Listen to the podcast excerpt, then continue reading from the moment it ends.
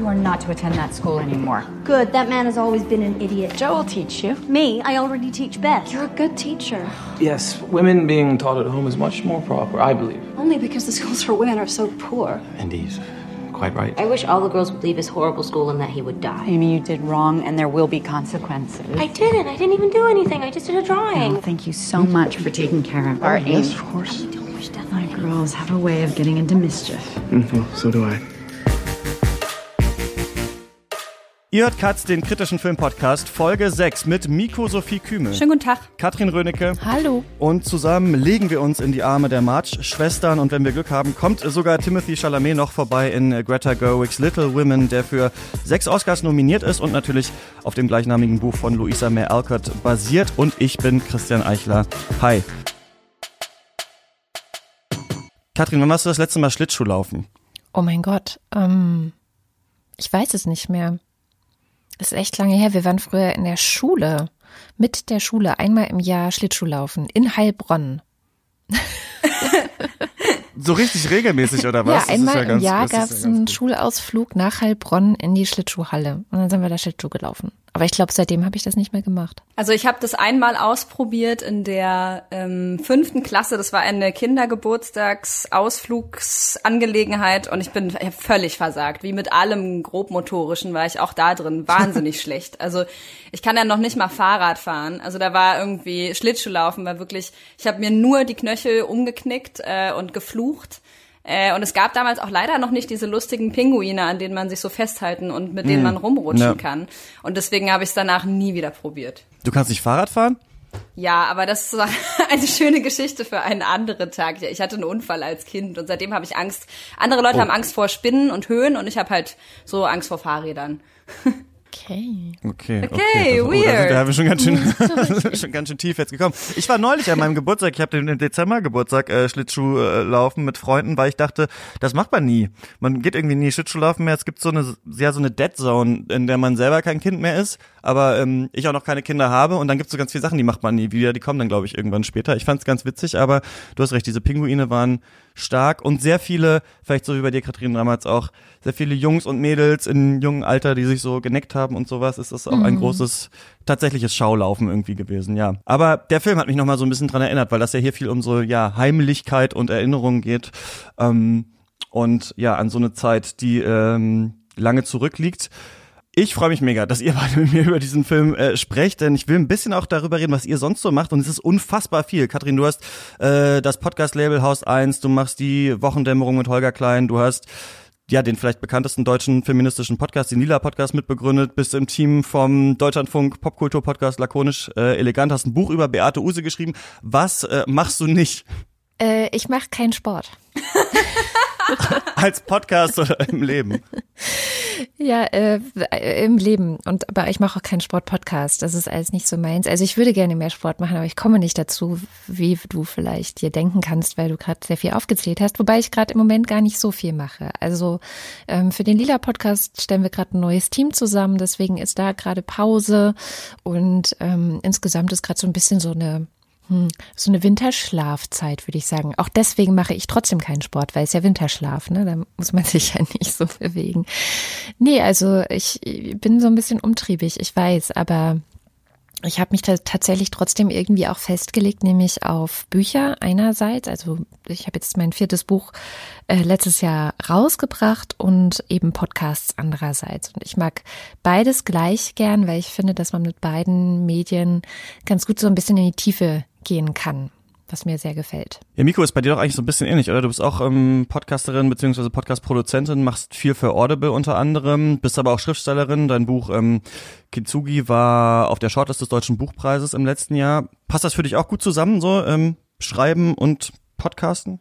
Ja, also ich glaube, ich wollte halt immer gerne schreiben, aber ich hatte nie die Aussicht darauf, dass ich irgendwie ähm, dieses diesen Roman machen kann und so während der während der Uni-Zeit und als ich mich dann so anfing irgendwie freiberuflich zu beschäftigen. Und ich wollte gerne mit was äh, ähm, mit was arbeiten, was mir so ähnlich viel Freude macht. Und ähm, so das, das gesprochene Wort und die äh, inhaltliche Arbeit äh, mit mit hörbarem ist halt ein, ein Traum. Also ich ich mache das einfach wahnsinnig gerne und ich bin da ja wenig am Mikrofon. Ich bin eigentlich sehr viel eher so hinter der Glasscheibe und bin irgendwie Redakteurin oder ähm, Regisseurin oder was auch immer. Ähm, und ich äh, mag das sehr und das ist natürlich eine schöne Ergänzung auch. Also ähm, ich finde, das passt eigentlich sehr gut zusammen, weil man da auch dann ein bisschen mehr mit anderen Menschen zu tun hat, wohingegen das Schreiben ja doch, also jedenfalls in meinem Fall, was sehr eingeigeltes hat. Und ähm, das finde ich auch sehr, sehr gut. Das ist äh, äh, das mag ich an dieser Arbeit auch wahnsinnig gerne, dass ich das so sehr mit mir alleine machen kann, aber ich finde es auch schön, dann ähm,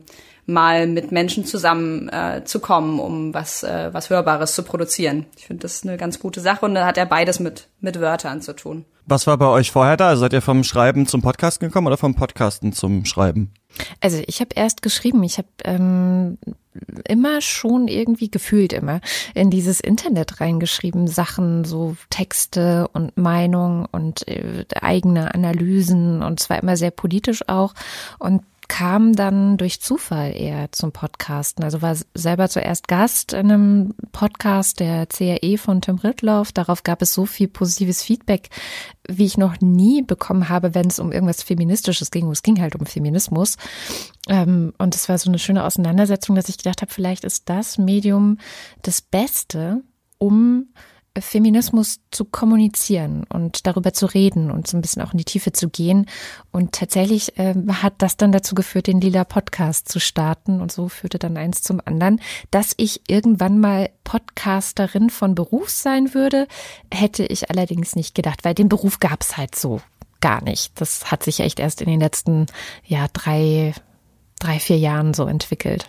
Ja, bei mir war das Schreiben sicherlich sicherlich davor gelagert, aber tatsächlich ist Podcast was gewesen, wo ich glaube ich ähm, äh, das Schöne daran war, dass ich eigentlich zwar mit dem Deutschlandfunk irgendwie aufgewachsen bin, das lief bei uns zu Hause immer, aber ich habe selber so individuell wenig Radio gehört, ähm, weil das die Linearität mich irgendwie da, da war ich dann ein paar Jahre sozusagen zu jung, um davon nicht abgeschreckt zu sein. Das heißt, mir ging es dann immer schon darum, ich wollte gerne Sachen hören, die ich auch wirklich gezielt ansteuere.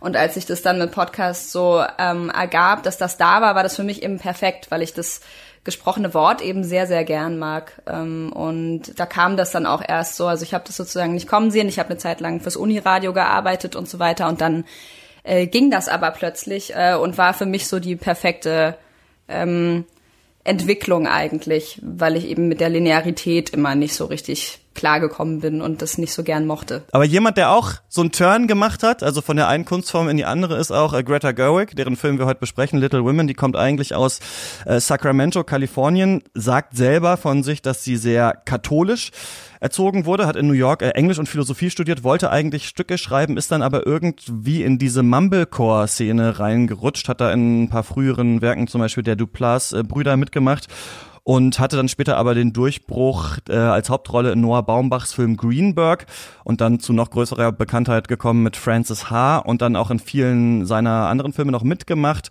und dann schließlich vor drei Jahren mit Lady Bird ihre erste, äh, ihren ersten Regieaufschlag gemacht. Damals auch schon äh, Saoirse Ronan und Timothy Chalamet mit dabei, die wir auch hier heute in diesem Film sehen. Der war mehrfach Oscar nominiert, der Film, auch für beste Regie, hat aber nichts gewonnen und dann äh, ja wollte sie unbedingt ihr absolutes Lieblingsbuch Little Women äh, verfilmen. Und man muss auch noch dazu sagen, sie ist mit Noah Baumbach auch mittlerweile zusammen und die machen schon auch ähnliche, na oder nicht ähnliche Filme, aber mit einem ähnlichen Ansatz gehen die, glaube ich, an ihr Material äh, ran und neulich in so einem Directors Roundtable, wo witzigerweise auch beide saßen, meinten die, dass jeder auch immer so ein bisschen am, also dass sie auch an Marriage Story mitgearbeitet hat und er auch an Little Women und die eigentlich die ganze Zeit rumsitzen und sich die Ideen hin und her erzählen und sowas. Also das scheint sich auf jeden Fall schon äh, gegenseitig zu befruchten und sie da jetzt in seinen äh, Schatten stellen zu wollen. Ähm, Little Women hat sie gemacht. Ähm, Miko, worum, worum geht's da?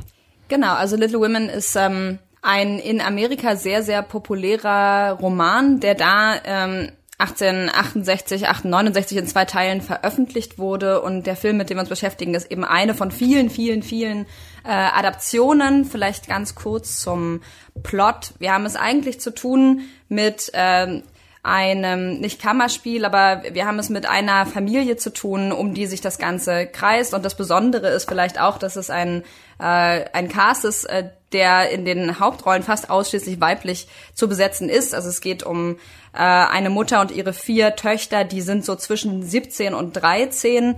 Ähm, und diese vier Töchter sind eigentlich diese sogenannten Little Women. Das ist so der Pet Name, also der Kosename, den, äh, die, den der Vater ihnen eben auch gegeben hat. Und es geht eben um diese Mädchen in dieser Zeit auch so, 1868, also so zweite Hälfte des ähm, 19. Jahrhunderts. Und äh, der Vater ist selber absent, weil er im Kriegsgeschehen mitwirkt. Die Frauen sind auf sich gestellt. Und diese vier Töchter, zu denen kann man vielleicht sagen, das ist äh, relativ offensichtlich, das sind vier Mädchen, Mac, Joe, Amy und Beth, ähm, haben alle so abgekürzte Namen. Und jede von denen steht so ein bisschen für eine der Künste. Also es ist eigentlich recht offensichtlich. Mac, die älteste, äh, ist diejenige, die die Schauspielerin ist wie genau sich ihr, ihre Biografie entwickelt und ihre Figur, ähm, das äh, besprechen wir sicherlich gleich weiter. Aber grundsätzlich ist sie die Schauspielerin, Joe, die zweitälteste, ist die Schriftstellerin und wahrscheinlich tatsächlich auch von äh, der Autorin Louisa May Alcott selbst nicht so wahnsinnig weit entfernt. Also tatsächlich hat Little Women autobiografische Züge oder jedenfalls autofiktionale Züge. Ähm, sie ist also die, das schreibende Mädchen, sie ist so 16. Ähm, dann gibt es Amy. Amy ist die Malerin, diejenige, die äh, auch Little Raphael genannt wird, also kleiner Raphael. Ähm, und Beth ist die jüngste und stillste von allen, aber gleichzeitig die, die für die Musik steht. Also sie spielt Klavier und ähm, die vier Schwestern sind alle vom Charakter sehr unterschiedlich, was ganz spannend ist und was ähm, also der ganze Roman ist sehr psychologisch und so ist auch, ähm, spiegelt sich das schon im Film auch wieder. Wir haben also diese vier Mädchen ähm, und die Mutter, deren Leben beschrieben wird und die in einem ähm, in einem Haus wohnen, die einem zunächst eher relativ arm vorkommen. Es wird dann irgendwann aber klar, die sind eigentlich so ein bisschen unterer Mittelstand, würde ich sagen. Äh, in ihrer direkten Nachbarschaft äh, wohnt ein älterer Herr, Mr. Lawrence, der gerade seinen Enkel bei sich wohnen hat. Laurie auch genannt, Theodore Lawrence. Und das sind eben die zwei männlichen Figuren eigentlich, die äh, mit den äh, mit den vier Mädchen und der Mutter interagieren. Also das sind Nachbarn und es gibt dann so eine ganze Erzählung über deren über deren Jugend und wie sie aufwachsen, wie sie arbeiten und äh, wie sie sich eben unterschiedlichst entwickeln. Äh, das ist vielleicht so, wie man das allgemein formulieren kann, die Geschichte. Habe ich noch was vergessen? Nö, ich glaube nicht, oder? Also die, ähm, weiß nicht, ob du die genannt Saoirse Ronan spielt äh, Joe, Emma Watson spielt äh, Mac March und Florence Pugh spielt Amy March, vielleicht so die bekanntesten Schauspielerin. Laura Dern ist die Mutter, Mami und äh, Timothy Chalamet, da der Nachbarsjunge äh, Laurie. Später das ist noch ein witziger Moment, wenn man merkt, wer den Vater spielt. Das hat mich so ein bisschen kurz rausgezogen, das ist auch ganz interessant. Und bevor es hier weitergeht, äh, sprechen wir über Louisa May Alcott und zwar mit Michaela Keck. Sie ist Dozentin an der Uni Oldenburg für US-amerikanische Literatur und hat sich intensiv mit Louisa May Alcott beschäftigt und auch mit den vergangenen Verfilmungen von Little Women. Schönen guten Tag, Frau Keck. Schönen guten Tag. Ich muss ganz ehrlich sagen, zugeben, dass ich den Namen Louisa May Alcott zum ersten Mal gehört habe, als ich mich mit diesem neuen Film jetzt beschäftigt habe. Was ist ähm, Alcott selbst für eine Person gewesen? Also was für einen Background ist dir gekommen? Wie ist sie zum Schreiben gekommen? Lisa May Alcott ist die Tochter eines ganz bekannten Pädagogen. Es gibt die berühmten Transzendentalisten in, in Concord in Neuengland. Zu denen gehört ähm, ein Philosoph Emerson und ähm, Thoreau, Hawthorne, sagt Ihnen vielleicht was. Alcott kennt man im Allgemeinen weniger, er ist auch ein sehr verschwurbelter Philosoph, ist sehr schwierig zu lesen. Aber seine Tochter, die hat sehr viel geschrieben, zum Teil auch unter einem Pseudonym. Das hat man dann erst in den 1940er Jahren überhaupt äh, entdeckt, dass sie unter dem Pseudonym A.M. Barnard hat sie für relativ wenig Geld ähm, Thriller und Sensationsgeschichten verkauft. Es ging zum Teil ums nackte Überleben. Also das heißt, wir haben einmal eine sehr gebildete Familie, aber gleichzeitig eine Familie, die ökonomisch ähm, ja auch sehr am Kämpfen ist. Und sie hat halt anhand ihrer Geschichten es geschafft, dass die Familie einigermaßen überlebt hat, weil ihr Vater, der Philosoph, ähm, da nicht so das Geschick hatte. Und Little Women ist schon, also ist ja ihr bekanntestes Buch, war ja dann auch sehr erfolgreich. Wie ging das dann danach für Sie weiter? Also Little Women sind eigentlich sind zwei Teile.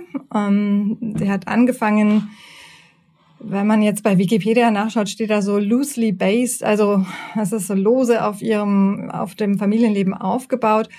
Es wird ganz oft, auch in den Verfilmungen, werden historische mm, Details, die man über May Alcott selber kennt, mit hineingenommen. Also da verschwimmt ganz oft diese spannende Figur der Joe mit Lisa May Alcott.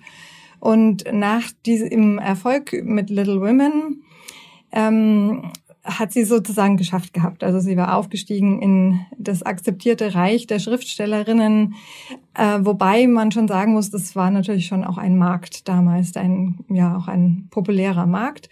Und sie hat dann auch weiterhin diese also zu erwartenden Nischenbücher geschrieben, hat aber nicht aufgehört unter ihrem Pseudonym zu veröffentlichen. Und jetzt haben wir also sozusagen ein Werk, das man in der Regel so in zwei Teile teilt, also die unbekannten äh, Pseudonym äh, unter ihrem Pseudonym äh, veröffentlichten Bücher und die bekannteren. Also es gab dann noch eine, eine, eine Folge, die heißt dann Little Men und das sind alles sehr pädagogisch angehauchte Bücher. Da folgt sie sehr in den Fußstapfen ihres Vaters, der nicht nur Philosoph, sondern auch Pädagoge war und auch recht reformorientiert war. Und sie selber hat aber bis an ihr Lebensende eben auch äh, unbekannterweise weiterhin die Geschichten geschrieben, die man von ihr eben nicht erwartet hätte und hatte eine diebische Freude daran, wenn niemand gemerkt hat, dass sie es war. Im neuen Film wird das eher so ein bisschen interpretiert, dass ähm also da im neuen Film steht Joe ja auch für Louisa May Alcott und schreibt eben auch unter Pseudonym so kleine Geschichtchen. Und da wird das so ein bisschen so interpretiert, dass diese Geschichtchen, die muss sie halt schreiben, um Geld zu verdienen, aber eigentlich hängt daran nicht so richtig ihre Seele, ihre Ideologie. Und dann ähm, kommt eben dieses Buch Little Women. Und da kann sie wirklich so reinlegen, was sie, ähm, was sie tatsächlich auch fühlt. Wie ist das denn bei Alcott selber? Also diese feministischen Ideen zum Beispiel, die bei Little Women drin sind, findet man die auch in diesen unter Pseudonym veröffentlichten Geschichten? Oder sind da ganz andere Ideen drin, die vielleicht auch schon politisch irgendwie spannend sind für die Zeit? Also das ist eine gute Frage in dem Buch und auch in den jetzt, also 90er Jahre schon verfilmt, ähm, der letzten Verfilmung sozusagen, stimmt es. Also da wird sie sehr kritisch äh, von ihrem Professor angegangen, dass der Stil einfach nicht der richtige Stil ist. Aber ähm, das ist eine Sache, die spaltet eigentlich die Forscher, sage ich mal. Manche sehen tatsächlich die ja die nicht bekannten Bücher als die, die noch am die sozusagen die feministischeren sind. Ähm, und die anderen sind die sentimentalen. Ich würde mich da nicht zuordnen. Ich sehe sowohl das eine als auch das andere in beiden. Und ähm, gegen Ende ihres Lebens sehe ich sie eher dann auch nochmal, also in den ähm, in ihren späten Werken auch eher, sage ich mal, ein bisschen von der Stimmung her immer alles etwas düsterer wird's dann. Aber sie hat auch, ich meine, sie lebt fast das ganze Jahrhundert hindurch. Das natürlich auch, da tut sich sehr, sehr viel. Und sie ist auch diejenige, die die ganze Familie dann sozusagen oder die auch ihren Vater überlebt, die Mutter, den Vater, Schwester. Das sind natürlich auch, mm, ja, ist eine ganz schöne Bürde, die sie da trägt. Und wenn man es autobiografisch lesen will, würde ich, würde ich eher das so lesen. Und so strikt kann man das meiner Meinung nach jetzt nicht trennen. Ja, das fand ich nämlich auch interessant, dass einerseits ähm, gibt ja so verschiedene Wellen des Feminismus und in der ersten Welle ging es ja viel um Wahlrecht, darum Verträge unterschreiben zu dürfen und so weiter und später dann erst ähm, auch noch nach äh, Alcotts Zeit ja, das Private ist politisch und äh, müssen Frauen überhaupt so leben, wie das vorgegeben war und so weiter und in diesem Buch ist es ja so, dass Joe so eine ganz tolle progressive Figur ist, aber gleichzeitig das Buch ja so eine ganz große Heimeligkeit hat mit dieser Mutter, die über alle wacht und so weiter. Ähm, wurde das denn ja unterschiedlich äh, interpretiert in den unterschiedlichen Verfilmungen? Da hat ja wahrscheinlich immer jeder so ein bisschen was anderes rausgezogen, oder? Ja, auf jeden Fall. Jede Zeit hat natürlich eine gewisse Sicht auf die Frauen und auf die verschiedenen Frauentypen und die Mutter spielt eine große Rolle. Da bin ich jetzt auch mal gespannt, was die Neuverfilmung macht. Die letzte Verfilmung war natürlich schwierig, weil mit Susan Sarandon haben wir da natürlich eine richtige Übermutter, die ähm, also höchst liberal gegen alle möglichen konservativen Werte äh, da eine Lanze bricht. Und äh, die Vorgänger von ihr waren da sehr viel zahmer, sage ich mal. Hängt natürlich auch immer davon ab, wer die Rolle der Joe zugeschrieben bekommt. Ähm, und wir haben die ersten beiden Verfilmungen, eine ist während der Depressionszeit äh, rausgekommen und die andere Ende der 40er Jahre. Das ist so, sage ich, mitunter einer der schwächeren Filme, wobei da haben wir eine wunderbare Elizabeth Taylor, die ihre Schwester spielt. Das ist großartig. Also allein schon deswegen sollte man das gucken. Was würden Sie sagen, sind so die wichtigsten, ähm, ja, vielleicht, was ist so die, sind die wichtigsten politischen Ideen von Louisa May Alcott gewesen? Oh, auch das ist wirklich eine schwierige Frage. Also ich glaube, dass sie pädagogisch tatsächlich ähm, sehr reformerisch unterwegs war. Also sie, äh, sie und ihr Vater haben sehr oder waren sehr drum bemüht, sozusagen Kinder nicht ein Regelwerk aufzuoktroyieren. Da war die Idee, dass sie sozusagen aus sich heraus ähm, auch eine fähig sind, eine Moral zu besitzen und von der Gesellschaft nicht so sehr so ein Korsett übergestreift zu bekommen. Das ist schon ähm, für das 19. Jahrhundert ähm, doch sehr fortschrittlich. Und was Frauen anbelangt, ähm, das ist schwierig. Löser Merkert selber war jetzt nicht jemand, der unglaublich engagiert war, indem er da auf den Straßen marschiert war, aber marschiert ist. Aber gleichzeitig merkt man ganz deutlich, dass sie umtreibt äh, Fragen natürlich um Besitz, Eigenständigkeit, Unabhängigkeit. Auch das war im 19. Jahrhundert überhaupt noch nicht gegeben. Also äh, je nachdem, in welchem Staat man gelebt hat, hatte man eventuell das Recht, Eigentum zu besitzen oder nicht. Sie selber hat nie geheiratet. Auch da sieht man oft Figuren, die damit kämpfen, sozusagen ihre Eigenständigkeit in der Ehe zu behalten, weil vom Gesetz her war das auch nicht gegeben. Also so, da muss man ein ganzes Stück nochmal zurückgehen mit den Errungenschaften, die wir heute haben. Da vergisst man oft, welchen weiten Weg äh, man da schon zurückgelegt hat. Und die Filme, die bilden dann natürlich jeweils ab, was schon da ist. Also das ist, sag ich mal, da, da spricht mehr die Zeit aus ihnen heraus, als dass da irgendwelche historischen Filme über die Erkots jetzt ähm, uns entgegenkommen sozusagen. Und bevor es weitergeht, hier der Hinweis, Katz funktioniert natürlich nur durch eure Unterstützung und viele von euch geben ja schon was auf steadyhq.com slash Katz. Ähm, wir, da sind wir gerade auf dem Weg zu 750 Euro, was bedeuten würde, dass wir alle Gäste hier, die zu Gast sind, ähm, für ihre Teilnahme bezahlen können, wobei ich dann noch einmal zum Finanzamt gehen muss, um das ein letztes Mal zu klären. Also eventuell verschiebt sich diese Grenze noch ein bisschen nach oben, aber eigentlich ist das so geplant. Aber ihr sollt das natürlich nicht einfach so aus äh, Spaß an der Freude machen. Nein, ihr bekommt ja was dafür. Zum Beispiel unsere Klassikerfolgen. Da ist die Folge zu Terence Malick gerade online, die nächste Folge zu David Lynch gerade in Arbeit. Und am Sonntag kommt eine neue große Roundup-Folge, wo wir nochmal mehrere Stunden über andere Filme des letzten Monats, eure Fragen und noch sonstige Dinge diskutieren. Also falls ihr Bock habt, schaut mal nach. Ab drei Euro im Monat kriegt ihr die Bonusinhalte auf steadyhq.com slash cuts und jetzt weiter im Text. Ja, genau. Und jetzt ist natürlich die Frage, äh, Katrin, nochmal zum tausendsten Mal Little Women von einer Regisseurin, die doch irgendwie aufstrebend ist, die doch jeden Stoff vielleicht hätte verfilmen sollen. Warum das Ganze? Hat das für dich funktioniert? Ja, also es hat auf jeden Fall grundsätzlich äh, total funktioniert, obwohl ich den äh, Film von 1994, ähm, der ja mit Winona Ryder und Kirsten Dunst und Claire Danes verfilmt wurde, den hatte ich sogar gesehen damals und ich habe ihn jetzt auch in der Vorbereitung nochmal geschaut, weil ich hatte so das Gefühl, dass der trotzdem völlig anders war. Und ich glaube, das ist auch das Ding, was man beobachten kann. Also es ist ja, es gab 1933 eine Verfilmung, da hieß es vier Schwestern. Es gab 1949 die kleine tapfere Joe.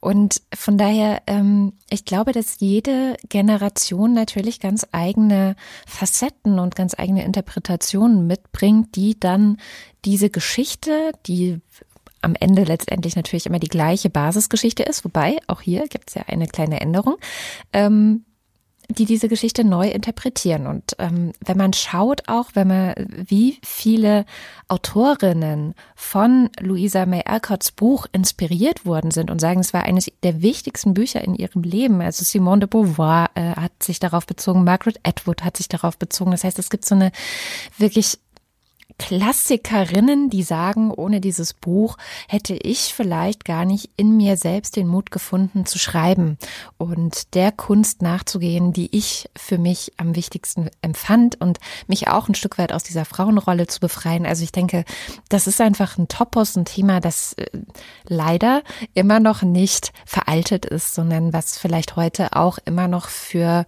junge Mädchen, junge Frauen wichtig ist. Wie fandst du das, Miko?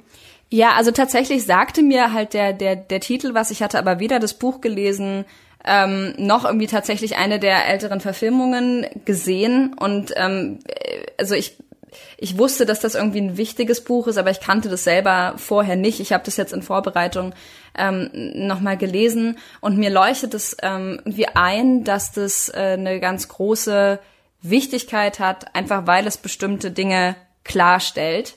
Ähm, das heißt, dass es darum geht, dass sich eben ähm, wie Katrin schon gesagt hat, dass sich hier Frauen von der Rolle als Frau eigentlich lösen und das sehr stark hinterfragen.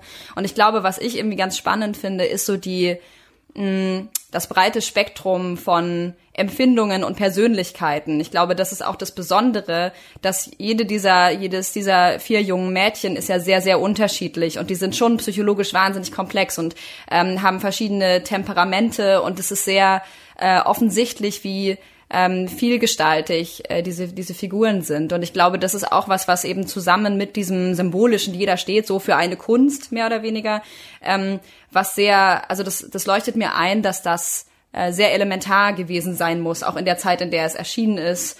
Und es ist natürlich von daher auch ganz spannend, witzig. Ich habe mir jetzt auch noch mal diese ähm, die Auflistung angeschaut mit den früheren Verfilmungen, dass es so ähm, verschiedene äh, Fokalisierungen gibt. Ne? Also wenn es mhm. kleine tapfere Joe ist in einer in einer Variante ähm, Ende der 40er und dann ist es äh, sozusagen der Film, von dem du sprachst, Katha von 94, ist ja Betty und ihre Schwestern. Ja, wobei äh, so heißt auch die deutsche Übersetzung des Buches. Ach so, tatsächlich, okay. Mhm.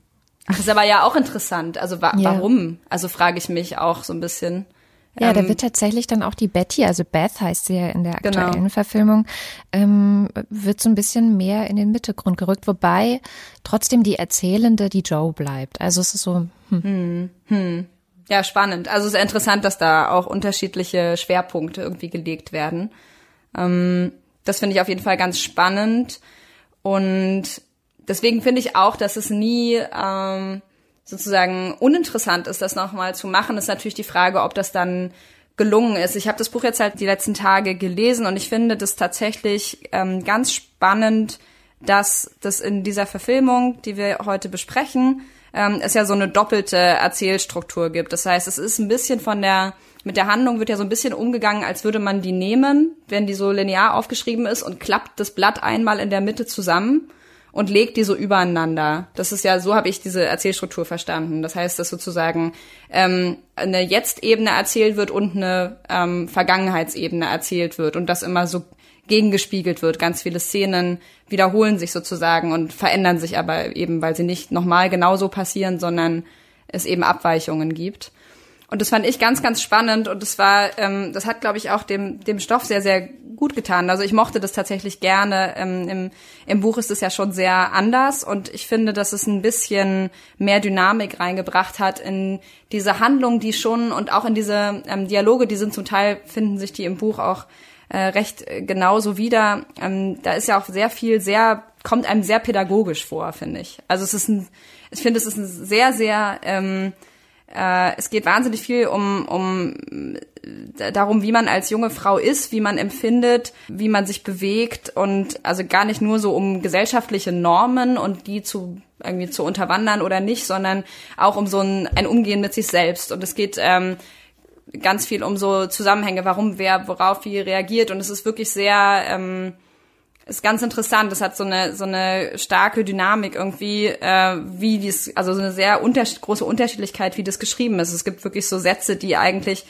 so richtige ähm, Beobachtungen sind, so gesellschaftliche Feststellungen. Manchmal ähm, gibt's aber auch ganz starke metaphorisch aufgeladene Szenen und Sätze. Und ich finde es interessant, dass es im Film sozusagen nochmal so übereinander geklappt wird, weil man damit natürlich noch ein bisschen vielleicht so einen so ein erzählerisches Flirren erreicht im Filmischen. Habt ihr das denn ähnlich interessant empfunden? Ja, ich fand das großartig. Also ich finde es richtig, richtig gut, dass sie das so ähm, gelegt hat. Ich hatte gelesen in einigen Kritiken von Leuten, die sich vorher nicht mit Little Women beschäftigt hatten, dass das sehr verwirrend ist und man an vielen Stellen nicht weiß, hm, Moment mal, ist es jetzt die Vergangenheit, ist es jetzt die Zukunft? Das ist ja auch witzig, ne, dass sie, also die sollen ja so, weiß ich nicht, ähm, ja relativ jung sein, während die noch in dem Elternhaus sind und dann später ja schon zehn Jahre älter oder so und sehen natürlich ähnlich aus, das stimmt. Ähm, da, da hat sie natürlich ja die gleichen Schauspielerinnen genommen. In anderen Verfilmungen wurde das ja, wie ich das mitbekommen habe, anders gelöst. Hm. Ich fand das gar nicht verwirrend, sondern erstmal auf einer ganz grundsätzlichen Ebene fand ich das einfach viel unterhaltsamer, als sonst manchmal so Historienfilme sind. Gerade so Historienfilme, die immer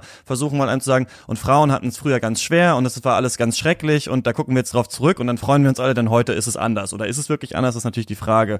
Und ich finde, dass sie dadurch, dass sie das so parallel erzählt, ganz viele total geile Kniffe machen kann. Also zum Beispiel, dass sich scheinbar Szenen wiederholen, aber jetzt passiert etwas anderes. Dass aber auch gleichzeitig hier Joe so zurückreist in ihre eigene Vergangenheit, wie auch Greta Gerwig zurückreist um Little Women nochmal zu finden. Also sie hat ja auch so ein angeblich die, die relativ diffuse Erinnerung an Little Women gehabt und Joe war für sie ganz wichtig und jetzt reist sie nochmal zurück und schaut eben, was ist hier eigentlich alles drin gewesen in dieser Geschichte. Und ihr habt gesagt, dass ja andere ähm, Verfilmungen sich mit anderen der kleinen Frauen befasst haben. Und ich habe das Gefühl, dass sie so ganz stark versucht, jeder dieser Frauen hier eine wichtige Rolle zu geben. Die Rolle von Beth ist vielleicht noch eine, über die man da sprechen muss.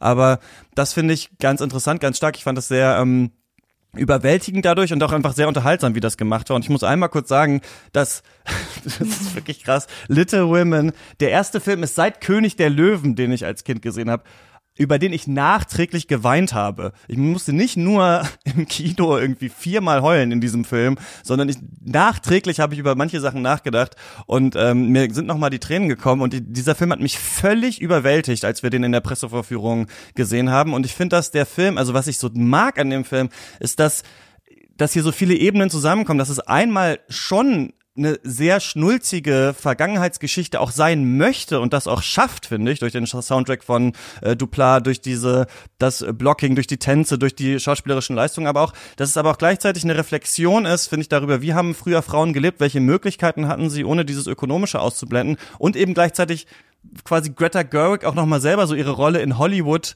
als Joe in diesem Film, als Louisa May Alcott in der Geschichte reflektiert. Und für mich kam mir sehr, sehr viel zusammen. Man kann den bestimmt in Teilen trotzdem noch angreifen, aber ähm, ich muss erstmal auf dieser Ebene sagen, ich war völlig überwältigt von Little Women, hätte das null gedacht, als ich da äh, reingegangen bin. Ja, ich habe das tatsächlich ein bisschen erwartet, aber das liegt daran, dass ich äh, Emma Watson auf Instagram folge. Mhm. Und äh, sie da schon auch immer so ein paar Ausschnitte raus, ähm, ja, geleakt hat von den Dreharbeiten und auch geschrieben hat, wie wichtig dieser Film für sie ist. Sie ist ja auch eine Schauspielerin, die jetzt, äh, die meisten kennen sie als Hermine Granger bei Harry Potter, aber sie ist wirklich so eine krasse Feministin auch. Also sie setzt sich ja sehr, sehr äh, explizit auch auf der Ebene der Vereinten Nationen für die Frauenrechte ein. Und ich glaube, deswegen war das, also zumindest kam das für mich so rüber auf äh, einfach diese Beobachtung auf Instagram, dass dieser Film ihr selbst auch so wahnsinnig wichtig war und wahnsinnig ans Herz gegangen ist. Deswegen waren meine Erwartungen schon sehr, sehr hoch, als ich das jetzt angefangen habe zu gucken. Und ähm, ich will nicht sagen, dass ich dann ernüchtert war. Das nicht, aber ich kann deine Begeisterung nicht ganz so teilen, muss ich ganz ehrlich sagen.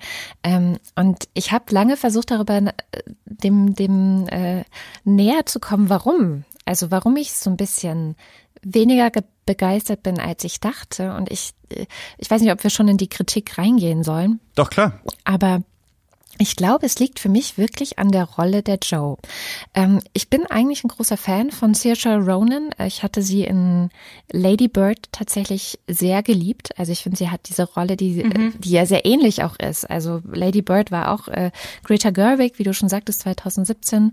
Ähm, und die Rolle ist äh, ja auch angelehnt an die eigene Geschichte von Greta Gerwig. Also eine sehr katholische Familie und ähm, sie, sie möchte eigentlich so ein bisschen ausbrechen ihrer Kunst nachgehen, ne? auch hier schon Parallelen zu Little Women und macht aber doch erst das, was die Eltern sagen, um dann äh, dann doch sich immer mehr daraus zu wagen und auszubrechen, aber mit den entsprechenden Schwierigkeiten. Und ich finde, dass hier Sharonan die Rolle wahnsinnig gut gespielt hat und man leidet so mit ihr und man, man ist so, man ist so bockig mit ihr. Ich meine, eine der ersten Szenen äh, des Filmes ist, wenn ich mich richtig erinnere, dass sie so sauer auf ihre Mutter ist. Die sitzen zusammen in einem Auto und sie macht die Tür auf und lässt sich einfach rausfallen, während das Auto fährt und hat hinterher einen gebrochenen Arm.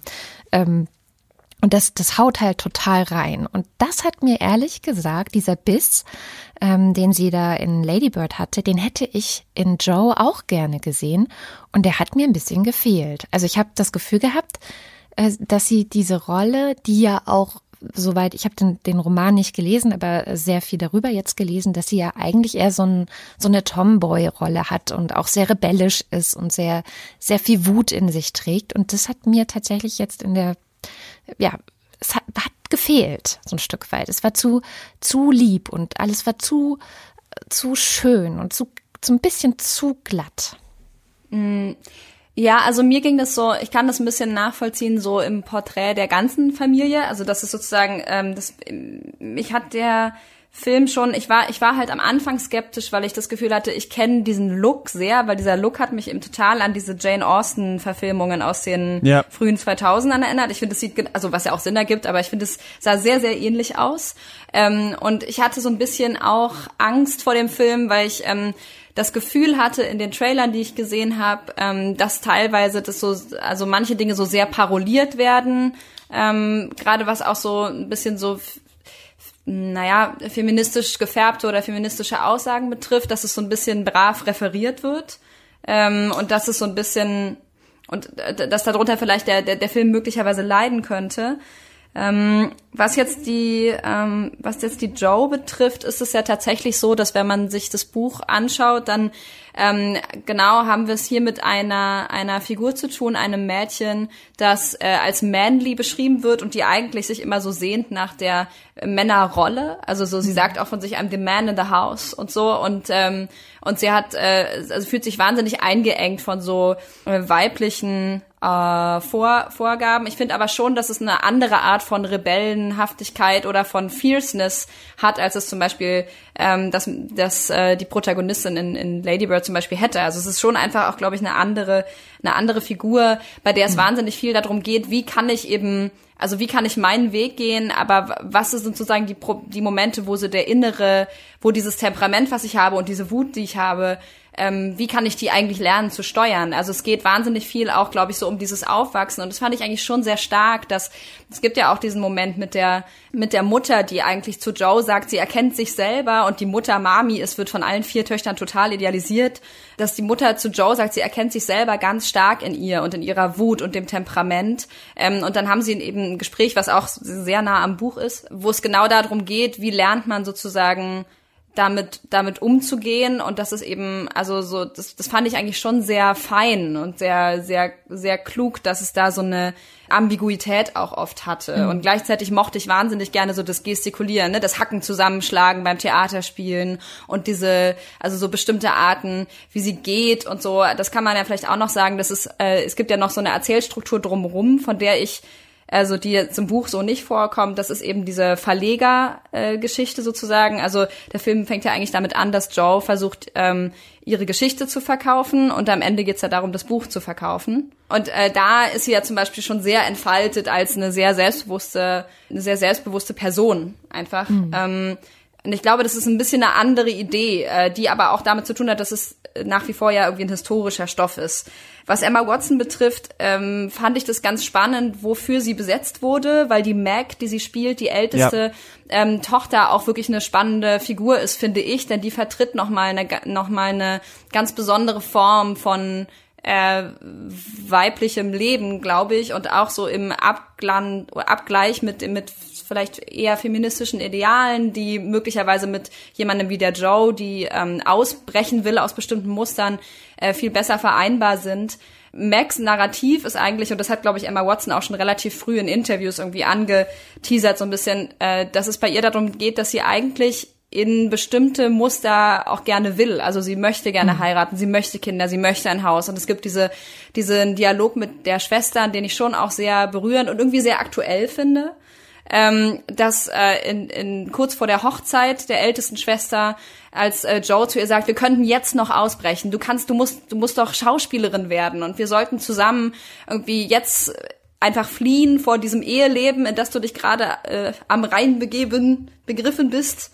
Lass uns halt, lass uns noch ausbrechen und äh, und Mac eigentlich Joe erklärt meine Träume, auch wenn die sind Haus, Kinder, Familie, ähm, sind genauso wertvoll wie deine. Und das fand ich irgendwie sehr, irgendwie sehr, sehr stark und sehr eindrücklich. Und das meine ich, glaube ich, auch so mit dieser Palette an Lebensentwürfen. Ähm, Ja, das finde ich auch, dass, ähm, dass sie ja, dass sie vielleicht nicht nur, wie es ursprünglich bei vielen Little Women Adaptionen war oder auch im Buch, also dass nicht nur Joe hier der einzige Charakter ist, von dem man sagen kann, okay, da erkennen wir ein feministisches Streben irgendwie drin oder der ist äh, feministisch geschrieben, sondern dass es jetzt so ausgewälzt ist auf alle, dass alle irgendwie so eine eigene Agency haben und sich dann vielleicht auch für die unterwürfigere Rolle irgendwie entscheiden dann und sagen, okay, aber ich möchte eigentlich gerne das oder zum Beispiel, ich kann diese Karriere nicht verfolgen, also muss ich jetzt eine andere Option nehmen. Das finde ich eigentlich ganz, ganz cool. Das, und ich finde eigentlich, dass Joe gerade, also es ist vielleicht nicht so wie bei Lady Bird, wo Lady Bird eh halt schon die ganze Zeit total verwirrt ist und wir nicht genau wissen, was will sie eigentlich und wo will sie hin. Ich mag eigentlich an diesem Joe-Charakter, dass sie so super tough ist, so super zielstrebig, so ein bisschen über dieser ganzen Familie schwebt, gleichzeitig alles zusammenhält, sich nichts erzählen lässt und dann aber später auf so eine finde ich, unfassbar coole Art gebrochen wird auch, wo man nochmal merkt, okay, es, aber wenn man die ganze Zeit so ist und wenn man so tough ist in so einer Gesellschaft, dann fehlt einem vielleicht trotzdem noch was am Ende und das fand ich eigentlich deswegen da ganz, ganz cool daran. Also ich fand, dass Saoirse Ronan das unglaublich gut gespielt hat. Ich finde auch, was ich ganz interessant fand, also sie haben es tatsächlich geschafft, diese ähm, Familienatmosphäre dieser Mädchen zu kreieren. Ne? Also ich weiß auch noch, als wir im Kino waren, Christian, dass es gab immer so ein genuin allgemeines Gelächter, sobald Ja. diese vier Mädchen mit der Mutter zusammen im Haus waren und diese so eine ganz äh, extreme Lebhaftigkeit in diese in diese Figuren kam und die wirklich so aufeinander wie so ein Bienenhaufen einfach irgendwie wie so eine Wolke aus Menschen durch das Haus ge irgendwie schweben und so eine, also die schaffen da schon so eine Stimmung zu kreieren und so eine, ähm, also das ist ja auch diese, diese Little Women oder das, diese Familie March, die sind ja schon auch so ein Sehnsuchtsort, zum Beispiel für jemanden wie den Theodore Lawrence, der darauf irgendwie schaut und der diese Lebendigkeit so total beneidet und dieses, also das geht ja wahnsinnig stark um so Familienbande und ich finde schon, dass sie das wirklich sehr gut hinbekommen haben, so richtig starke Stimmungen zu kreieren. Da gibt's so eine ganz tolle, um dich ganz kurz, wenn Ja. das gerade einfällt, so eine ganz tolle Szene, wo diese Little Women dann bei denen drüben sind. Also die sind dann da drüben, die kommen da rein Ach, in dieses stimmt. Haus. Und das ist ja dieses Haus, wo diese drei Männer, also der äh, von Timothy Chalamet gespielte Charakter, sein Großvater und dann noch so sein Lehrer oder so sind irgendwie so da.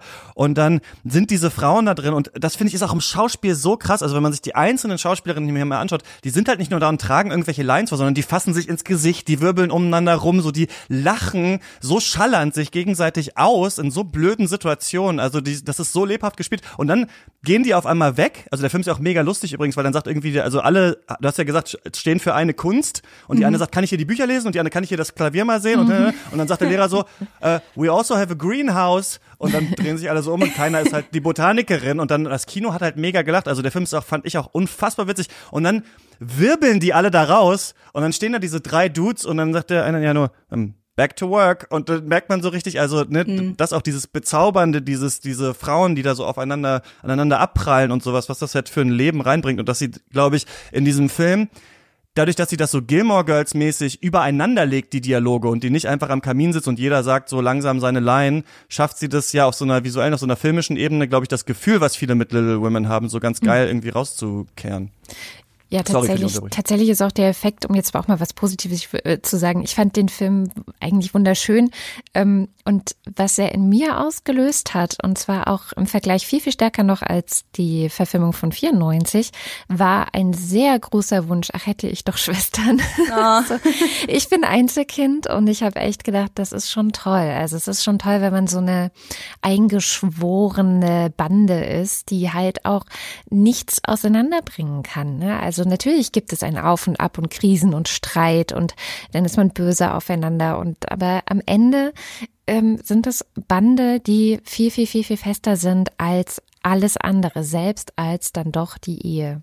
Ja. Ja, ich glaube, was, was ähm, mich manchmal so ein bisschen irritiert hat, war, glaube ich, für so eine moderne Verfilmung schon diese sehr starke Märchenhaftigkeit, die, glaube ich, das Buch so ein bisschen mitbringt. Aber so dieses ganze Robin Hood-Ding, also so diese, diese, diese ganze Geschichte zum Beispiel mit der noch ärmeren Familie, also mit dieser, wie heißen die? Das ist eine deutsche Familie übrigens im Buch. Ähm, Ah. äh, äh, die Hummels, Die Hummels, genau. genau. Die Hummels. Ähm, es ist ein, die, die Hummels. Äh, ist auch interessant, dass die einen heißen March und dann es gibt irgendwie eine, die heißt Snow und da treffen so Snow und March aufeinander. Das ist schon, schon lustig auch, sehr, sehr symbolisch. Ähm, und das fand ich zum Beispiel, also dann haben sie eigentlich so ein, was ist ihr Christmas Breakfast oder so? Also sie haben so ein Frühstück, ist es, glaube ich, tatsächlich. So eine Tafel eigentlich für sich zu Hause, die Marches. Und dann ähm, kommt die Mutter nach Hause und erzählt von dieser armen Familie und dann bringen sie alle die äh, packen sie das ganze Essen zusammen und bringen das alles dahin und dann ist so fängt so eine Art ähm, äh, wie sagt man, so Gutmütigkeitskette oder, oder Charity-Kette an, weil sie bringen dann die Sachen dahin und dann dafür ähm, als äh, der Mr. Lawrence, der ja der, der reiche Löwe ist, der in diesem großen Anwesen mit seinem Enkel wohnt, äh, der, der sendet ihnen dann wiederum so, so Nachtische und so. Das ist so ein, also mancher Barmherzigkeit, also mancher fand ich irgendwie so die, hm, es ist vielleicht auch ein bisschen der christliche Einschlag in mhm. der Geschichte, aber ich fand so dieses Barmherzigkeitsmotiv fand ich teilweise sehr, sehr dick aufgetragen. Und das hat jetzt der Film jedenfalls meiner Ansicht nach auch nicht versucht zu brechen. Ja, es ist, ähm, es gibt ja doch diese Szene, als der Professor ihren Text liest und ihr sagt, das ist nicht gut, was du schreibst. Eigentlich möchte er sagen, weil du ein viel größeres Potenzial hast eigentlich als das, was du hier an diesen Quatschgeschichten, diesen Zeitungen äh, äh, verkaufst. Und dann ähm, sagt sie ja, ja, aber die Massen lesen das ja. Shakespeare wrote for the masses. Und dann sagt er, Shakespeare was the greatest poet who ever lived because he smuggled his poetry, poetry into popular works. Und ich glaube, da will natürlich Greta Gerwig auch ein bisschen sagen, so war auch Louisa May Alcott und so bin auch mhm. ich. Ich packe hier, es ist hier ein Popular Work mhm. und vielleicht mache ich hier nicht die Poetry rein, vielleicht doch, ne, durch diese tollen Szenen und so weiter, die wir aber vielleicht auch aus anderen Filmen schon kennen, sondern wo ist denn jetzt hier wirklich der krasse Feminismus und die krasse Gesellschaftskritik. Und ich glaube, der, so wie der Film auch immer, wie die Charaktere so umeinander tanzen, kann man das so und so sehen, aber der, es gibt nicht so eine Ansicht, weil einerseits kann man sagen, dass sie diesen sehr häuslichen Frauen, die in den Roman, auch im zweiten Teil, der heißt ja dann auch Good Wives übrigens, ne, wo sie dann nochmal stärker zurückgerudert äh, ist, wohl von, von diesem, ja, vielleicht ein bisschen progressiveren Bild, was sie von den Frauen hatte. Ähm, dass, man kann ja sagen, ja, hier wird trotzdem halt so die Übermutter glorifiziert und trotzdem haben Frauen scheinbar was mit Haushalt zu tun, mit Zuhause sein und so weiter. Also ich glaube, man, oder zum Beispiel, die Männer kommen alle so, äh, also ich habe gelesen in manchen Kritiken, die Männer kommen hier schlecht weg, aber ich finde, find, die Männer kommen hier eigentlich alle super weg. Also sie sind ja. halt alle auch, also hm. einmal wird dann, äh, also, sorry, interessant ist ja, es geht viel auch um Ökonomisches hier in dem Film, was in den, was in den anderen Interpretationen, glaube ich, nicht so stark drin war. Also zum Beispiel, dass die eine so ein Spending-Problem hat und dieses Kleid kauft. Oder es wird ganz oft gesagt auch sowas, ja, die Schulen für Frauen sind sehr schlecht und deswegen müssen Frauen eigentlich zu Hause unterrichtet werden. Oder dann geht Joe weg von, von diesem Haus, in dem sie lebt, mit den ganzen Kindern und wird sofort gesagt, wer soll jetzt die, wer soll jetzt unsere Töchter unterrichten eigentlich, ne? Also das, wie können Frauen überhaupt unterrichtet werden und so weiter. Mhm. Und dann gibt es diesen einen, diesen Lehrer bei den äh, Männern drüben, ähm, der dann sagt, ja, Frauen müssen zu Hause unterrichtet werden. Dann sagt jemand, ja, weil die Schulen so schlecht sind. Und er sagt, ja, ja, genau, genau. Also die Männer nicken auch alle immer so zu. Man hat das Gefühl, ja, die Männer sind ja auch alle natürlich schon Feministen, aber leider ist die Gesellschaft so patriarchal aufgebaut, dass sie leider können sie es nicht anders machen. Also ich finde, man kann so ganz viele so kleine Punkte nehmen, wo man sagt, hm, da hätte man kritischer sein können. Ich finde es aber auch eine Leistung, intelligente Beobachtungen in so kleine Sätze reinzulegen, ohne das so riesig groß aufzublasen. Wisst ihr, was ich meine? Ich finde, das ist mhm. immer so, man kann es mhm. so sehen, man kann das so sehen. Man kann dem Film, glaube ich, auch viel vorwerfen. Ja, es ist so ein bisschen, es gibt eine ähnliche Debatte über die Bücher und dann auch später Verfilmungen von äh, Astrid Lindgren. Die ah, hat ja auch okay. immer so eine heile Welt gemacht und die Eltern sind immer perfekt und auch hier ist ja die Mutter, die ist ja perfekt, die ist ja so super. Wer hätte nicht gerne diese Mutter? Und ist es realistisch, dass wirklich ähm, im 19. Jahrhundert jemand, also eine Mutter so war, das ist halt die Frage. Ich glaube, dass tatsächlich sehr viel auch ähm, da drin steckt, dass äh, die, die Autorin Louise, Louisa May Alcott äh, das Gefühl hatte, sie schreibt sich jetzt halt so, wie sie es gerne gehabt hätte. Mhm. Und ich glaube, als sie damit angefangen hat, das so zu schreiben, mhm. da war ja auch also sie hat ja immer gesagt, Joe wird nicht heiraten. So, also das, ich glaube, so war es wahrscheinlich auch mal angelegt. Und ähm, wenn ich das richtig verstanden habe, dadurch, dass es in zwei Teilen rauskam, also sie erst den ersten Teil geschrieben hat, dann haben die Leute das gelesen und gesagt, wir wollen unbedingt weiterlesen, wir wollen den zweiten Teil. Und sie aber so viele Zuschriften auch bekommen hat, die alle gesagt haben, Joe muss Laurie heiraten. Ja, also damals ähm, wollten die Leute unbedingt, dass Joe Laurie heiratet. Ähm, dann äh, hat sie eben dieses Zugeständnis dann gemacht am Ende und gesagt, okay, na gut, vielleicht kann Joe tatsächlich nicht unverheiratet bleiben. Und ich glaube, das ist so ein bisschen auch das Problem, was in den Film dann mit reinspielt. Jetzt müssen wir aufpassen, dass wir nicht spoilern. Sollen wir, Wir können jetzt einen Spoiler machen, machen, wenn wir darüber reden wollen. Ja, dann ähm, Mhm. spoilern wir ja. jetzt, ja. Genau, Okay. also wenn, wenn, wenn ihr jetzt nicht gespoilert werden wollt, dann überspringt das Kapitel. Aber genau da widerspricht ja der Film dann doch dem Roman und der Vorlage. Oder nicht widerspricht, aber ja, das ist ja eigentlich ein, ein ziemlich intelligenter Kniff von Greta Gerwig, den sie da gemacht hat, dass sozusagen, obwohl äh, in Little Women dann Joe doch heiratet, sie aber in ihren eigenen Roman, den sie bei diesem Verleger abgibt, sich von dem Verleger dazu überreden lässt, überhaupt erst die Hauptperson heiraten zu lassen. Also in ihrem eigenen Roman hätte es eigentlich keine Hochzeit gegeben. Genauso wie es wahrscheinlich, also das kann man ja nur vermuten, wir können Luisa May Alcott das nicht mehr fragen, aber wahrscheinlich sie das ursprünglich auch geplant hatte und dann eben ähm, kommt es doch rein, weil der Verleger das so will, weil er sagt, dann verkauft es sich besser oder es würde sich nicht verkaufen, wenn sie nicht heiraten würde. Und ich finde, dass, ähm, dass das genau diesen Punkt anspricht, so, ich glaube, Greta Gerwig will eben beides. Also sie will auch dieses schmalzige, schöne erhalten von dem Buch und auch von so, weiß ich nicht, Jane Austen Verfilmungen. Aber sie will das nicht so platt machen halt, wie das da war. Und deswegen finde ich einmal das super intelligent, dass Joe hier eben in diesem Film auch Little Women schreibt und äh, auch das eigentlich nicht machen will und dann gezwungen ist. Das aber auch, habe ich jetzt gelesen, dass von Louisa May Alcott schon auch progressiv war, dass äh, Joe eben nicht Laurie heiratet, sondern diesen Professor, der eigentlich nicht so der Schwarm war dann, ne? also der nicht der typische Charakter eigentlich gewesen ist, den sie dann heiratet. Also da hat sie das auch so ein bisschen umstrukturiert. Und genauso finde ich, dass alle sehr schmalzigen Szenen und ich glaube auch die Szenen, in denen ich auch ähm, weinen musste im Film, sind aber auch alle Szenen, die ganz stark so charakterlich motiviert sind. Ne? Also als der ähm, Großvater dann merkt, oder es ist sein Vater, ist sein Großvater, oder? Der Groß Großvater, ja. Der ja. Großvater, genau. Ähm, als er, als dann Beth da dieses Klavier spielt und das erinnert ihn natürlich an seine eigene Tochter, die er verloren hat, oder dass Laurie so verliebt ist in Joe, aber sie kann mit ihm nicht zusammen sein, oder auch dass dieser Hauptkonflikt eigentlich zwischen äh, zwischen diesen beiden ähm, Charakteren, zwischen Amy, die die Künstlerin werden will, und Joe, die Schriftstellerin werden will, wie die immer so aneinander geraten. Also ich finde das auch, der Film ist ganz toll schafft, so schöne heimelige Szenen zu machen und dann sofort in so Konfliktszenen reinzudrehen, weil halt sowohl das heimelige als auch das äh, konfliktbehaftete beides so angelegt ist in den Charakteren. Also ich finde, dass der sich äh, seine Tränen auch immer so ein bisschen erkauft durch ganz intelligente Charakterzeichnungen und nicht nur, weil es jetzt eine große Hochzeit am Ende geben muss eigentlich. Und ich finde, dass sie das eigentlich ganz gut schafft. Das kann man ihr wahrscheinlich vorwerfen. Zum Beispiel ist ja auch so, dass die Sklaverei, also da will sie auch noch mal ein bisschen weiter. Das spielt ja im äh, Bürgerkrieg auch und dann wird dann auch mal gesagt, ja, der Norden, in dem ihr hier lebt, der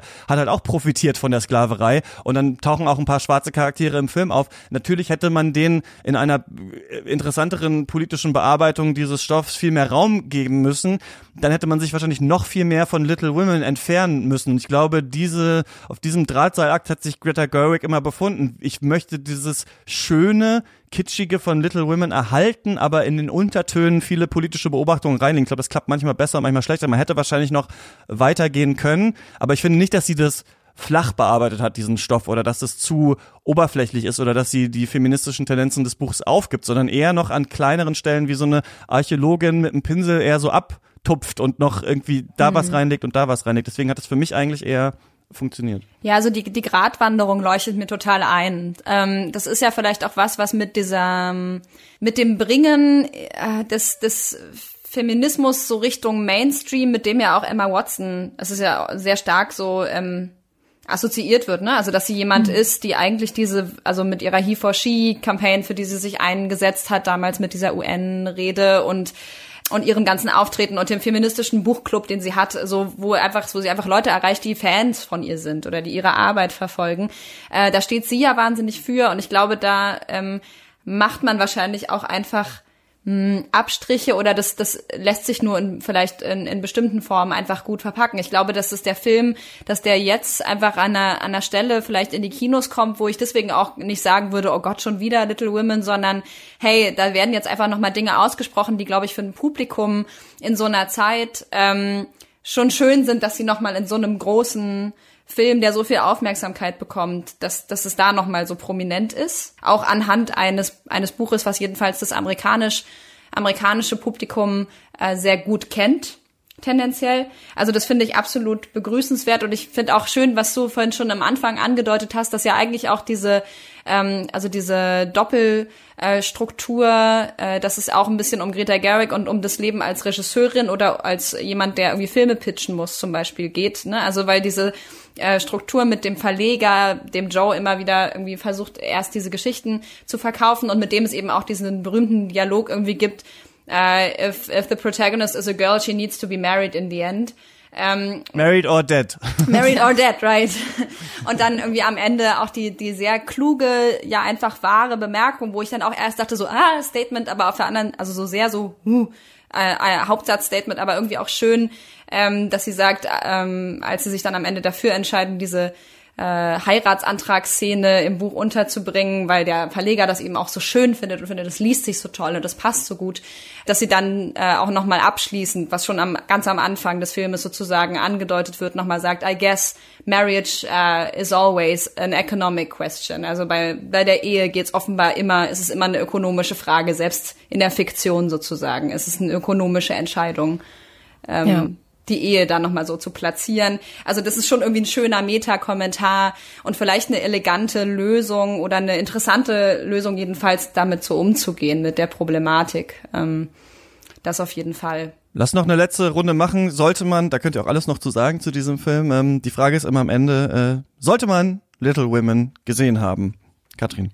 Ja, auf jeden Fall. Und wir haben jetzt gar nicht über Meryl Streep gesprochen und ich finde, das geht gar nicht, dass wir über diesen Film sprechen und nicht über die wunderbare Meryl Streep, die da diese Tante Marge spielt und so ein bisschen der, ähm, ja, diese, diese ambivalente Rolle ja nochmal verstärkt, nämlich sie ist die Tante, die selber, glaube ich, nicht geheiratet hat, ne? Und aber ja. allen anderen erklärt, dass sie unbedingt reich heiraten müssen, weil sonst die ganze Familie im Arsch ist. und, und das ist so herrlich gespielt. Sie macht das so wunderbar und ich äh, finde, das gibt dem Ganzen auch nochmal, wie du schon sagtest, Christian, es ist ja auch einfach witzig und, und sie ist einfach auch wahnsinnig witzig, finde ich. Ich würde sagen, äh man sollte sich den auf jeden Fall anschauen, am allerliebsten mit so 14-jährigen Nichten oder Töchtern oder kleinen Schwestern ähm, und auch vor allem kleinen Brüdern und Cousins, die so zwischen, die so, die so in diesem Teenageralter sind. Ich glaube, dass es total, es ist wirklich ein, ein Film ist, der, der so einen auch prägen kann. Und ähm, ich würde den schon empfehlen. Würdest du empfehlen, das Buch vorher zu lesen?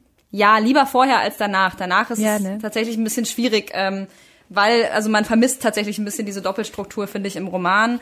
Und es gibt auch ein paar wirklich tolle Sachen, die, ähm, glaube ich, die einem dann verschütt gehen, weil, aber es ist ja eh meistens besser, erstmal vorher lesen und dann gucken. Aber ja. Ich würde ihn auch sehr empfehlen, auf jeden Fall, ähm, sich den anzuschauen. Ich war davon ganz überwältigt, aber finde auch, dass der sich, wie wir jetzt auch im Gespräch gemerkt haben, sehr gut dazu eignet, auch nochmal drüber zu diskutieren. Ich hatte mich auch gefragt, aber das ist nur so, sind so nur so ein paar rohe Notizen von mir, ob man so diese Wellen des Feminismus da auch so, also immer so reinlegen kann, was davon ist drin. Also so erste Welle, dieses so Besitzrecht, Vertragsrecht, Wahlrecht, da geht's ja ganz oft so darum, ne, habe ich die Rechte an meinem äh, Roman, ich muss heiraten, sonst bin ich nichts wert und sowas. Das ist auf jeden Fall so, so diese zweite Welle, das Private ist politisch und der Wert der Frau liegt nicht nur in Ehemann und Familie. Das ist hier auf jeden Fall auch drin, wobei der Film auch wie das Buch sich halt auch immer wieder so ein bisschen zurückdreht und sagt, aber eigentlich ist es auch schön und eigentlich ähm, kann man da auch was Gutes dran finden. So dritte Welle Intersektionalismus, also geht's hier vielleicht zu viel um weiße Frauen. Ich glaube, Greta Gerwig hat das auf dem Schirm, aber kann das in diesen Film nicht so super gut reinlegen vielleicht.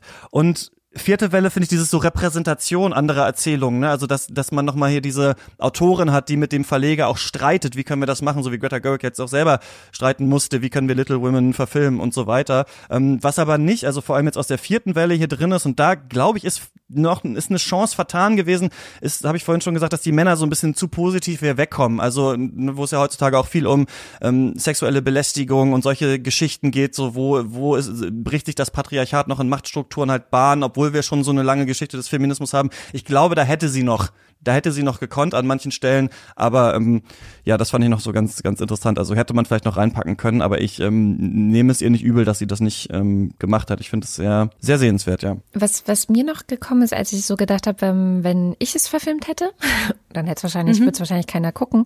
Aber tatsächlich, die, diese, die Geschichte von Louisa May Alcott selbst ist ja dass sie irgendwo irgendwann mal gesagt hat, sie war eigentlich immer nur in Frauen verliebt. Und äh, deswegen hat sie ja auch tatsächlich nie geheiratet und so.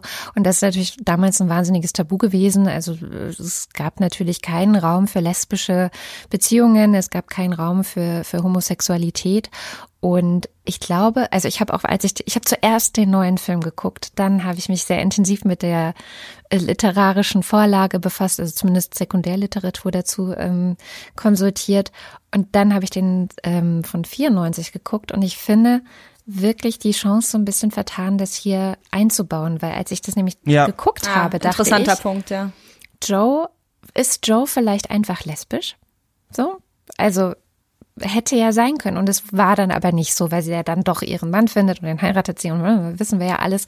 Und auch da wäre natürlich die Chance gewesen, als künstlerische Freiheit zu sagen, na, ich nehme das jetzt doch mal rein. Mir wäre das zu klischeehaft gewesen, wenn es gerade die burschikose Joe gewesen wäre, ehrlich gesagt. Ähm, ich finde es eigentlich auch ganz gut, mal so einfach verschiedene Weiblichkeitsentwürfe zu haben. Little Women ab heute in den äh, deutschen Kinos und ähm, ich gehe natürlich raus mit der Frage, was war der letzte andere gute Film, den ihr gesehen habt? Soll ich anfangen? Also es ist, äh, das ist sehr unspannend für HörerInnen deines Podcasts, weil das letzte, was Es ich ist richtig... Parasite. Ja.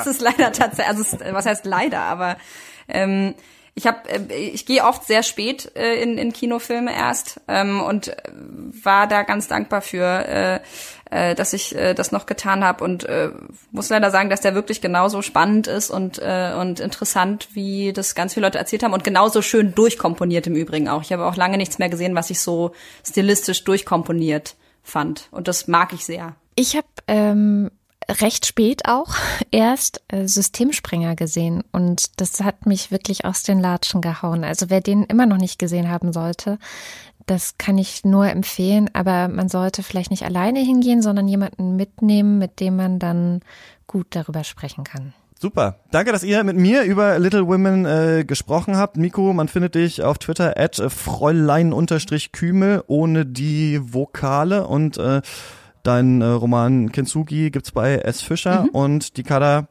die, die, und Kada, dich Die findet Kada, man genau. at die Kada auf äh, Twitter und da auch deine ganzen äh, Sachen, die du machst. Ähm, und äh, genau, wir hören uns hier wieder in der nächsten Woche. Da spreche ich mit Wolfgang M. Schmidt und Lukas Bawenschik über Uncut Gems, der ab morgen auf Netflix äh, verfügbar sein wird, der ja gesnappt wurde bei den Oscars, obwohl Adam Sandler, der wohl die Rolle seines Lebens äh, spielt in diesem Film, er heißt auf Deutsch der schwarze Diamant, glaube ich. Also ihr könnt ihn euch den ab morgen auf Netflix angucken und dann ähm, ja, nicht mitreden, weil ihr kein Mikrofon habt, aber mal hören, was wir dazu sagen. Oder vielleicht ähm, geht sogar schon. schon, mir sogar schon, äh, genau, mitreden geht schon, nur wir hören es nicht, aber ihr könnt mir natürlich gerne vorher eine Mail schreiben, ähm, katzpodcast.yahoo.com und ähm, dann können wir auf eure Kritik äh, da schon eingehen.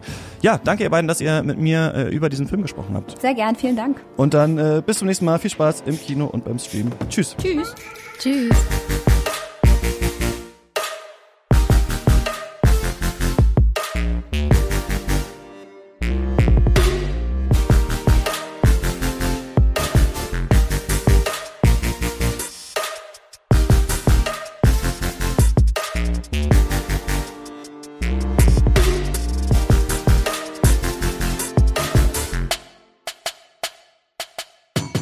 Katz ist eine Produktion von mir, Christian Eichler. Ihr erreicht mich auf Twitter at chr-eichler oder könnt mir gerne eine Mail schreiben, katzpodcast at yahoo.com. Ihr findet den Podcast natürlich auch auf Facebook, Instagram und Twitter. Und gerade vergessen, ich danke natürlich unserem Studioboss Tom Simmert und unseren weiteren UnterstützerInnen.